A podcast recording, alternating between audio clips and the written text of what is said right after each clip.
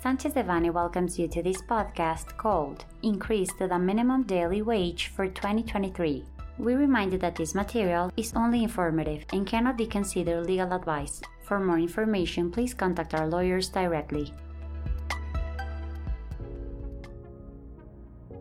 On December 1, 2022, it was announced in the morning conference by President Andrés Manuel López Obrador that the employer and worker sectors of the National Minimum Wage Commission had reached an agreement for an increase to the minimum wage. This information was confirmed by the Ministry of Labor and Social Welfare, Luisa María Alcalde Luján. The amount is composed of a 10% increase based on the accumulated inflation over the year, plus the independent recovery amount of 15.72 pesos. Both factors would represent a total increase of 20% over the previous year. As of January 1, 2023, minimum wages will be as follows. Free zone of the northern border from 260.34 pesos to 312.41 pesos.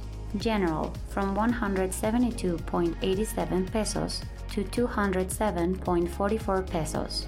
Although the increase in minimum wages should not serve as basis for the revision of wages that are already higher than the minimum in collective bargaining agreements, we anticipate that it will put significant pressure on companies, as unions will seek increases higher than the inflation registered by the country at the end of the year. Companies shall have to work on strategy and communication processes to control unions and workers' expectations.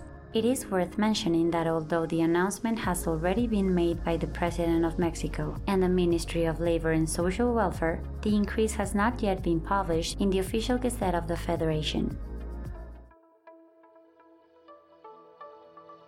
This content was prepared by Alfredo Kupfer Dominguez, Sebastián Rosales Ortega, Fermín Lecumberri Cano, and Francisco Garcia Lerma, members of the Labor, Social Security, and Immigration Practice Group. For any questions or comments on this material, please contact us directly or visit our website, sanchezdevanny.com.